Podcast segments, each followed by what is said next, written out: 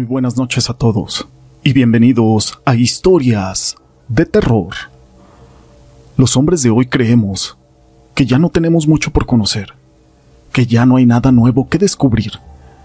Pero en este programa vamos a conocer historias, experiencias, situaciones que ocurren del más allá y de lo sobrenatural. El embalsamador es una persona que prepara los cuerpos de las personas que ya fallecieron ya sea para su entierro o cremación. Esto suele implicar la limpieza, desinfección del cuerpo, así como algo para la conservación a base de productos químicos, para evitar la descomposición. Y yo sé que cuando una persona se pregunta a qué quiere dedicarse o a qué puede dedicarse, su primer empleo no siempre es uno como este, a pesar de que las funerarias tienen una enorme clientela cautiva ya que todos vamos a morir algún día. Pero todo esto no es relevante sin una historia.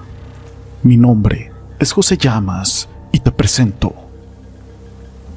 Por favor, que no me vea así. En los pocos años que llevo en esto, nunca pensé que existieran los hechos paranormales o algo así por el estilo. Siempre creí en la ciencia causas y efectos, hasta que por causas de fuerza mayor llegué a parar al Instituto de Medicina Forense. Sé que no soy la gran cosa, soy técnico embalsamador, porque fue la única carrera que me alcancé a pagar, pero amo mi trabajo y siempre he tratado de hacerlo con ética y profesionalismo. Empezaba a acostumbrarme a lo que pasa dentro del instituto. Yo creía haber visto todo, putrefactos, ahogados, decapitados, descuartizados, un sinfín de casos que llegan. Y pues ni modo, es jale. Después de hacer la necropsia, eso quiere decir abrir los cuerpos para poder examinar y determinar la causa de su muerte. Hacíamos lo que sería nuestro fuerte en el campo laboral, embalsamar personas. Muchas veces mi profesor de embalsamamiento no nos decía que nuestro trabajo es crear un aspecto de sueño para el oxiso trabajar mucho en su rostro para que sus familiares no se quedaran con una última mala imagen de la persona que estaban velando.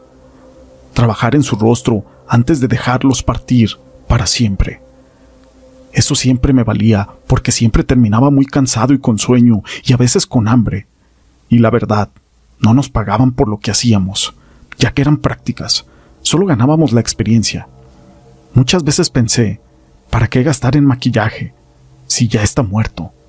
Pues solo me interesaba que no oliera mal durante el velorio y era lo único a lo que yo le daba la verdadera importancia. Nunca creí en apariciones y que las cosas se movían, así como los muertos que te apretaban la mano y que no te dejaban trabajar, como el resto de mis compañeros. A todo le encontrábamos alguna explicación. Eso no iba conmigo ni con mi carácter, y en mi mente yo solamente decía, Qué bonita me voy a ver, diciéndole al muerto. Déjame trabajar, por favor. Yo solo cumplo con mi deber. Eso son tonterías. Eso nunca pasará, simplemente porque no existe. Hasta que un día sin pensarlo pasó. Como todos los jueves me levanté temprano, acomodé mi material y me fui a clases. Fui a recibir mi guardia. No fue un buen día. A las seis de la mañana recibí un WhatsApp de mi compañera para decirme, haz paro, anoche tuve una fiesta y me siento fatal. No me presentaré ni siquiera a clases, pero te voy a dar mil varos para pasarle mi hoja al médico forense y que me cuenten las horas. Ah, chingado. Solo porque necesito, lo voy a aceptar. Eso fue lo que le respondí, y de lo contrario, ya sabes, que no te ayudaba. En fin, llegué a la universidad como siempre, preguntando por el día anterior a los compañeros, que me dijeron, relax, solo dos. Así que yo me sentí tranquila. Estaba entretenida en la clase de química cuando escuché el sonido inconfundible de una ambulancia forense. Santos y buenos días, colega, dijo en tono de burla el médico forense. Hay una sorpresa en el quirófano para usted. Salí de la clase y me fui a cambiar.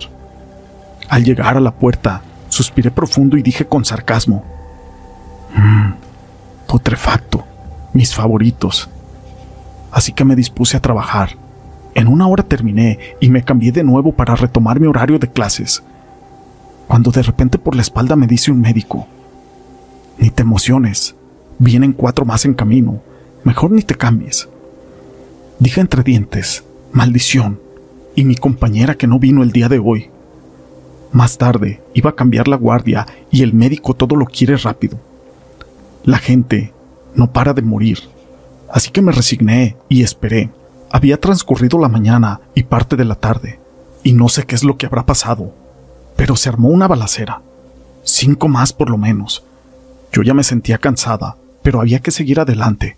Salí a descansar tan solo cinco minutos, para después entrar masticando mi comida. Me acomodé los guantes para terminar. Me pesaban las piernas y me dolía el cuello. También la cabeza, de tanto inhalar ese formol. Terminé a eso de las ocho de la noche.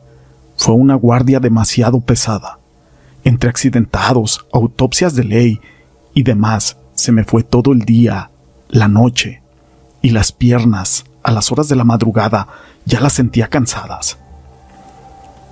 Solo salí a descansar dos horas, a lo mucho, y entre ratos.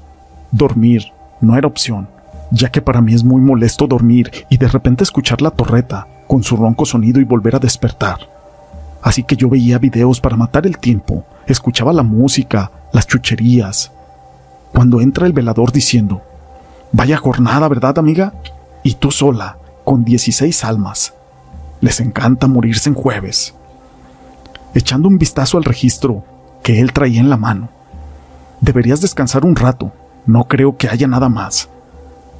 Sonreí y le dije, Tienes razón, ya fue mucho por hoy. Me fui al cubículo y murmuré, Por favor, Dios mío, que ya no venga nadie más. Hoy sí me siento muerta. Para las dos de la mañana, mis ojos se cerraban de sueño y ni siquiera me di cuenta a qué hora cerré los ojos. Lo único que recuerdo fue un frío, de esos que hacen que te pongas chinita, y entre sueños jalé mi sábana para taparme, pero lentamente sentí que se volvía a bajar. Así que me enojé y dije, ¿qué demonios? Cuando abro los ojos, a un costado estaba de pie una persona cabizbaja sollozando. Me tallé los ojos solo para corroborar que alguien estaba junto a mí, pero no era una persona que yo conociera.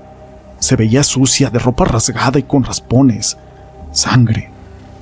Mientras mis mandíbulas se comenzaban a entumecer, y yo no sé de dónde saqué el valor para preguntarle, o más bien, de dónde saqué los ovarios, y con la voz entrecortada le dije, ¿qué quieres?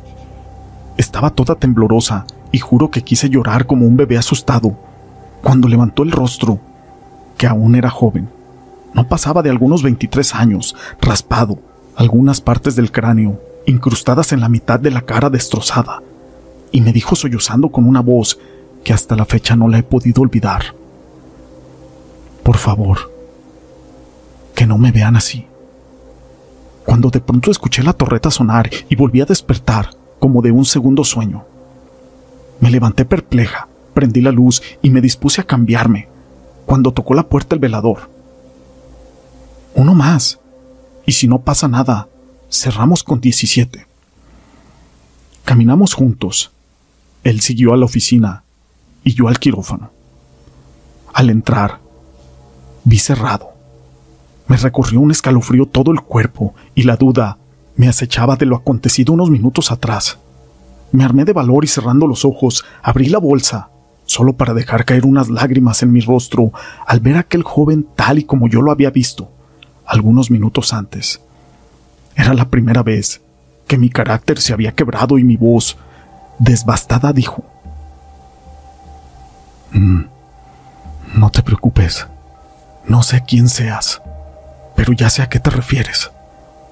No te verás feo. Vi su credencial de lector y puse mi mejor esfuerzo en trabajar su rostro. No había visto el reloj. Tan solo recuerdo que eran las 2.30 cuando me quedé dormida y volví a ver el reloj. Eran las 3.45. Llegó el velador a sugerirme descansar, por si acaso. Así que le contesté. Así vengan más. A él lo voy a entregar en un estado perfecto. Él me miró desconcertado y me preguntó, Veo tus ojos vidriosos. ¿No es por un sueño? ¿O tienes algún familiar enfermo? No, solo alguien especial. Es algo chistoso, porque yo no sé maquillarme, pero con ello siempre busco los tonos adecuados. Armé de nuevo aquel rompecabezas de su cara y lo limpié con cuidado. Coloqué aquella cintilla en los ojos y cerré lentamente su boca. Afortunadamente mi fuerte es la reconstrucción facial. Algunas veces lo utilizo en momentos muy especiales, tal vez para ganar una mejor calificación. En ese momento lo empleaba porque sentía yo una deuda, no sé por qué. Pero de repente volteé a ver el reloj y eran las 5.30 de la mañana. Llegó su familia para poder reconocer el cadáver. Yo ya había terminado. Entró su mamá y se volvió trizas al ver a su hijo tendido en la plancha. Se abrazó de la persona que le iba acompañando. Iba hecha un mar de lágrimas y salieron de ese tétrico lugar. Yo me quedé todavía unos minutos más. Me acerqué nuevamente y le dije, He cumplido, puedes irte en paz. Y con el alma destrozada, vi una lágrima escurrir por sus mejillas inerte. No lo podía creer. No sabía yo qué pensar. Era la primera vez que yo hablaba con un muerto y la primera vez que no me apresuraba en terminar mi trabajo para irme a dormir o a comer o tal vez salir. Me acerqué al portón a fumar un cigarro, o tal vez cinco. Lo necesitaba demasiado, pero escuché a sus familiares que decían que había quedado desfigurado y que se había quebrado toda la cabeza cuando se estrelló en el pavimento al caer de su moto, a lo que su hermano corrigió.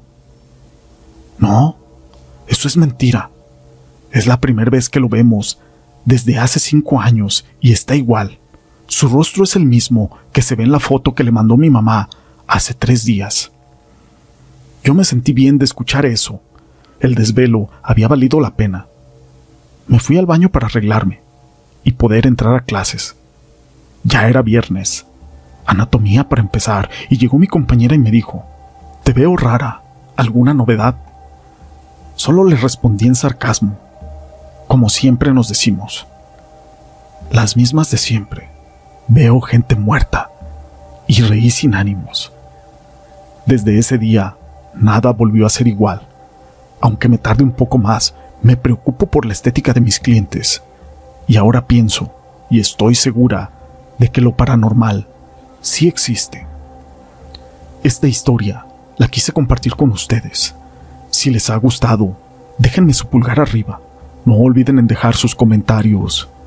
Y gracias por ser parte de este canal.